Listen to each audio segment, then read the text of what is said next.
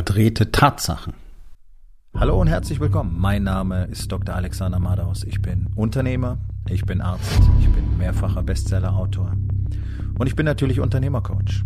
Ich bin Gründer der Rising King Academy, dem einzigen Ort, an dem es echtes, authentisches und vor allem praxisorientiertes Leadership Training für Unternehmer mit Familie gibt.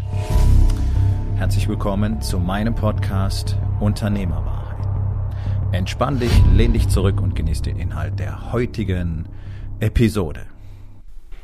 Tatsachen zu verdrehen ist so eine Standardmethode in unserer Gesellschaft geworden, um einfach von den Erfordernissen abzulenken, die sich ergeben würden, wenn ein Mensch mal tatsächlich die Realität so akzeptieren würde, wie sie tatsächlich ist.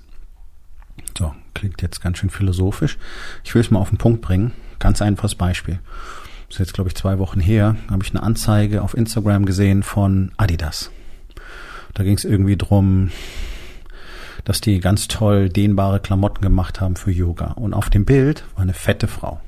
Also nicht ein bisschen moppelig, ja, sondern wirklich fett, eine fette Frau. Okay, also man sieht daran, dass sich die Industrie, das ist nicht neu, ähm, immer mehr an die Gesellschaft anpasst. Ja? Seit Jahrzehnten bereits werden die in Anführungszeichen Normalgrößen immer weiter verändert. Was darin resultiert, dass ich in den 90er Jahren XL bis XXL getragen habe, zum Beispiel bei Herren-Oberbekleidung, weil meine Schultern relativ breit sind. Mittlerweile komme ich in aller Regel mit M bis maximal L hin. Warum? Ja, weil die ganzen Fettsäcke sonst XXXXXL kaufen müssten. Ja, mittlerweile ist XXL wirklich großen, dicken Männern zu weit. Und bei den Damen ist es ganz genauso. Ja, da hat man die Kleidergrößen 36, 38, 40 und so weiter immer weiter angepasst, damit immer fettere Frauen glauben können, sie tragen ja nur eine 42. Dabei ist es eigentlich schon eine 52. Also nach alten Maßstäben. Ja. Also das ist mal das eine. Ja, es ist ja auch so, was ist denn als normal definiert. Normal ist das, was ähm, überwiegend anzutreffen ist. Ne? So entstehen zum Beispiel auch Normalwerte in der Medizin. Dann nimmt man irgendwie 50 oder 100.000 Leuten Blut ab, guckt, in welchem Bereich liegen die allermeisten. Das ist dann der Normalwert, was uns immer wieder vor Probleme stellt, weil es einfach Werte gibt, die man so nicht unbedingt einordnen kann, um daraus direkte Rückschlüsse für das Individuum zu ziehen. Ne? So typische Falle beim Testosteronspiegel des Mannes, ähm, der sehr individuell ist und äh, einfach im normalen Range zu liegen, heißt noch lange nicht, dass der Wert für dich passend ist. Aber das ist ein ganz anderes Thema für einen ganz anderen Tag. Also das eine ist die Anpassung der Umgebungsvariablen, will ich es mal nennen, an eine sich ständig verändernde Bevölkerung, Gesellschaft. Ja, also die Menschen werden immer fetter, also erzählt man ihnen einfach, auf gut Deutsch, ist ja alles nicht so schlimm. Hier gibt's ja Klamotten dafür. Ne? So, diese, diese ganzen Fettwegdrückklamotten in den letzten zehn Jahren Riesenboom gewesen, ja, verkauft sich wie Hulle das Zeug, also Leute, und das finde ich ja, das finde ich ja so interessant daran, also die meisten Dicken erzählen ja, ist alles in Ordnung und ich liebe mich so, wie ich bin und man muss nur mehr Selbstliebe lernen, bla bla bla bla bla bla bla. Kaufen sich aber gleichzeitig Klamotten, die in den Speck wegdrücken. Und sind außerdem unzufrieden, dass ihnen alles Mögliche nicht passt und dass in ihrer Größe die schönen Sachen nicht gibt. Das ist so sehr, sehr diskrepant. Das ist so diese Verdrehung der Tatsachen. Also alle anderen sind doof, nicht ich müsste was verändern. Für mich war aber zurück zu dem Instagram-Post von dem fetten Model von Adidas am spannendsten tatsächlich die Kommentare, weil mir klar war, was da stehen würde. Hunderte und hunderte von Kommentaren, die die Schönheit dieser fetten Frau gefeiert haben. So, das ist, ich erlaube mir jetzt kein Urteil über irgendwelche Schönheitsideale, dass wer sich damit ein bisschen beschäftigt, merkt, dass es über die Jahrhunderte immer so eine Fluktuation gegeben hat. Es war mal super sexy, wenn Frauen fast keine Brüste hatten, dann war so Rubens-like super sexy und so weiter. Okay. Das war, hatte aber noch nie wenn wir Richtung Übergewicht gehen, Rubens-like und so, diese Qualitäten wie heute. So.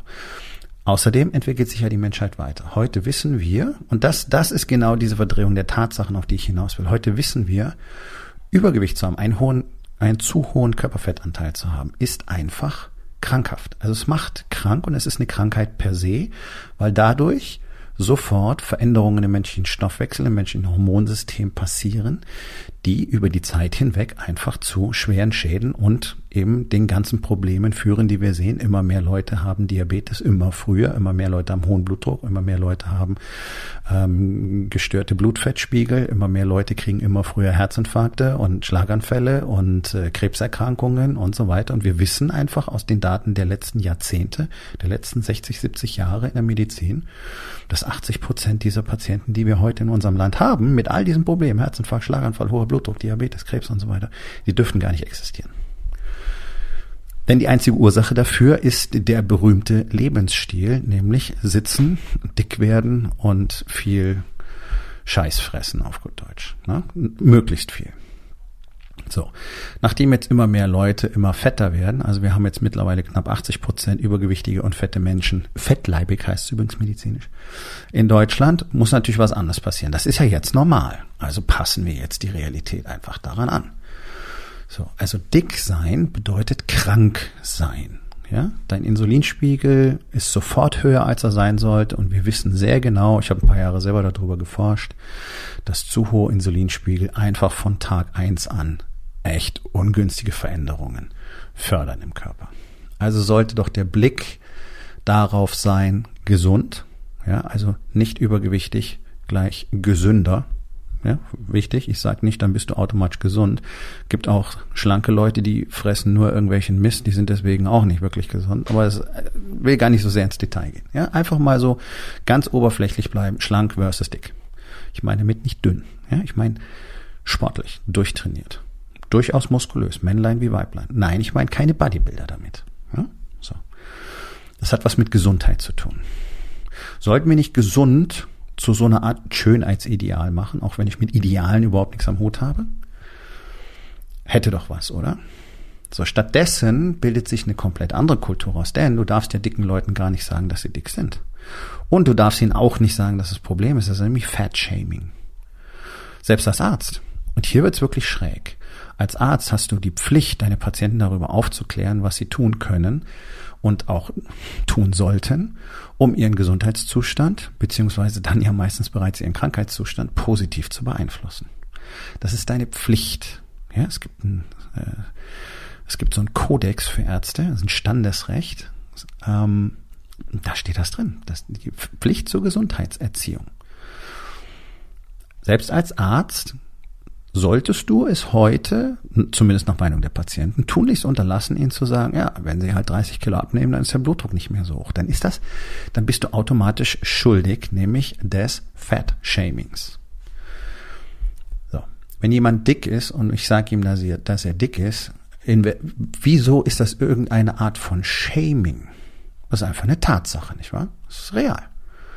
Also wenn du halt auf 1,70 Meter 140 Kilo wiegst und überall quillt dir das Fett raus, dann bist du einfach zu fett. Oder du hast zu viel Fett. Wir können auch die, äh, diese Formulierung wählen.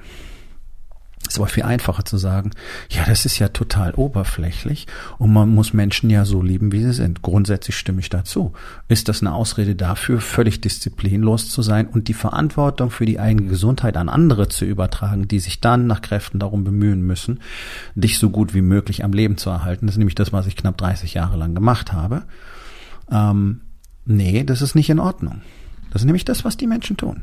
Die übertragen die Verantwortung für ihr Leben an andere. Die sollen sich jetzt bitte drum kümmern. Die Ärzte sollen sich drum kümmern und dann irgendwann das Pflegepersonal, das Krankenpflegepersonal zuerst bei den vielen Krankenhausaufenthalten und dann später das Pflegepersonal im Pflegeheim. Ja, müssen diese ganzen Walfische da bewegen und versorgen und gucken, dass die möglichst lange überleben. Ich weiß, das klingt jetzt äh, irgendwie sehr kalt und zynisch, das ist aber einfach real. Das ist real.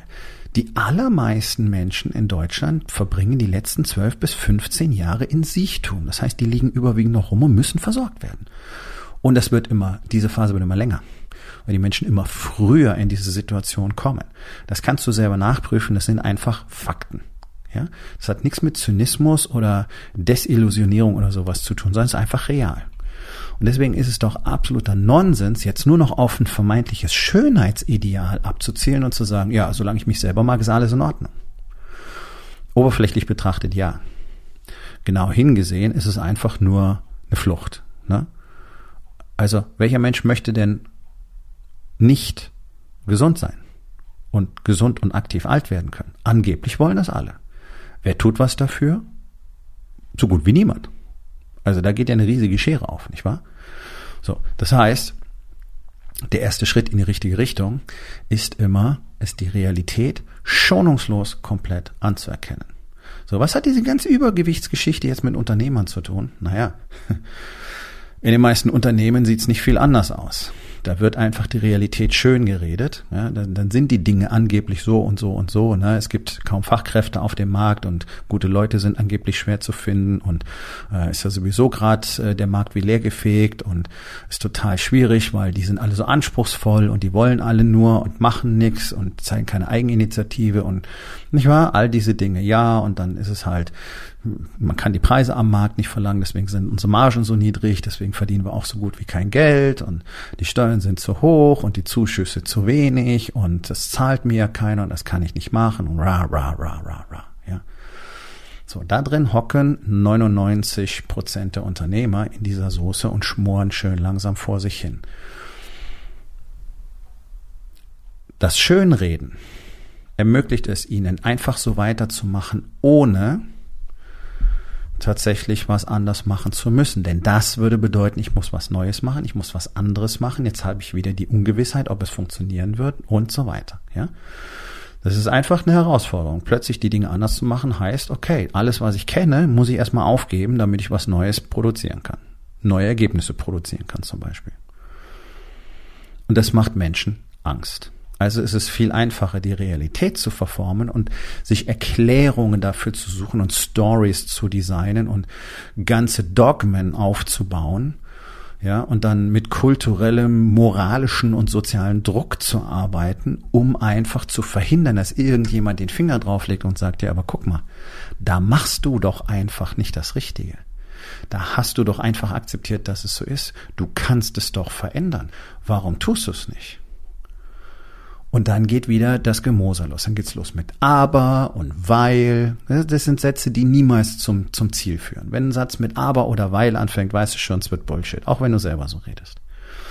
Ja, das ist genau dieses Konzept. Die Menschen sind nicht zu dick, sondern wir müssen einfach lernen zu akzeptieren, dass das jetzt schön ist. Zu dick sein hat nichts mit Schönheit zu tun. Es hat was mit Krankheit zu tun. Ja, das muss man einfach genauso auf den Punkt bringen. Und damit ist es auch nicht mehr so easy und einfach nur so, ja, sei halt nicht so oberflächlich, das hat überhaupt nichts mit Oberflächlichkeit zu tun. Sondern ganz im Gegenteil. Die ganzen Moppes, die behaupten, das ist wunderschön und sie, sie lieben sich so, wie sie sind, was übrigens praktisch immer gelogen ist, bis auf ganz wenige Ausnahmen. Ja, das weiß ich aus meiner sehr langen Erfahrung über die letzten Jahrzehnte, in der ich sehr viel äh, mit, mit, mit Dicken gearbeitet habe. Hm, das ist natürlich die, die super einfache Variante, das jetzt so rum aufzuzäumen und gleichzeitig total oberflächlich, weil wir machen es an einem oberflächlichen Merkmal fest. Ja, ich sage einfach, okay, ich bin schön, so wie ich bin. Okay, cool. Ja, kann, da, da kann ich durchaus mit einverstanden sein. Ich muss es ja nicht mögen. Nur es bedeutet ja gleichzeitig, dass ich dafür einfach akzeptiere, dass meine Gesundheit kaputt geht und dass andere dafür die Konsequenzen tragen müssen. Ja, und ich habe zu viele Familien heulend am Bett von Angehörigen stehen sehen, die da nicht hätten äh, liegen müssen. Und da muss man sagen, Verantwortung für andere, oh ja, das hat sehr viel mit Verantwortung zu andere, für andere zu tun. Das ist nicht einfach nur, ja, ist ja nur mein Körper. Nee, nee. Überleg mal, wie viele Menschen du tatsächlich dadurch beeinflusst. Und überleg mal, wie viele Menschen du dadurch beeinflusst, wenn du nicht bereit bist, wirklich zu lernen und zu verstehen, wie du mit der Realität in deinem Unternehmen umgehen musst. Und diese Realität in Unternehmen ist in aller Regel nicht schön. Deswegen will sie keiner sehen. Und es haben sie alle so drauf trainiert, wegzugucken, dass sie schon gar nicht mehr wissen, wie hingucken eigentlich geht. Und hier komme ich mit meiner Rising King Academy ins Spiel, weil ich zeige Unternehmern ganz genau, wie sie die Realität für sich selber identifizieren können. Und gleichzeitig gebe ich ihnen all die Mittel, Strukturen, Systeme und Strategien an die Hand, wie sie auch all das, was jetzt nicht funktioniert, wirkungsvoll verändern können und deswegen aus einem, mhm, naja, Unternehmen, ein wirklich tolles Unternehmen, ein wirklich erfolgreiches Unternehmen machen können, mehr Geld verdienen, zu Hause mehr Connection haben, mehr Intimität, mehr Sex, mehr Geld, whatever. Und das ist kein Blabla, sondern die Rising King Academy ist tatsächlich eins der ganz wenigen Unternehmercoachings, die das tatsächlich können. Und wenn wir vom Business weggehen, dann ist die Rising King Academy das einzige Coaching für Unternehmer, das das kann. Denn Thema Selbst und Thema Beziehungen, Familie und so weiter lernst du sonst nirgendwo.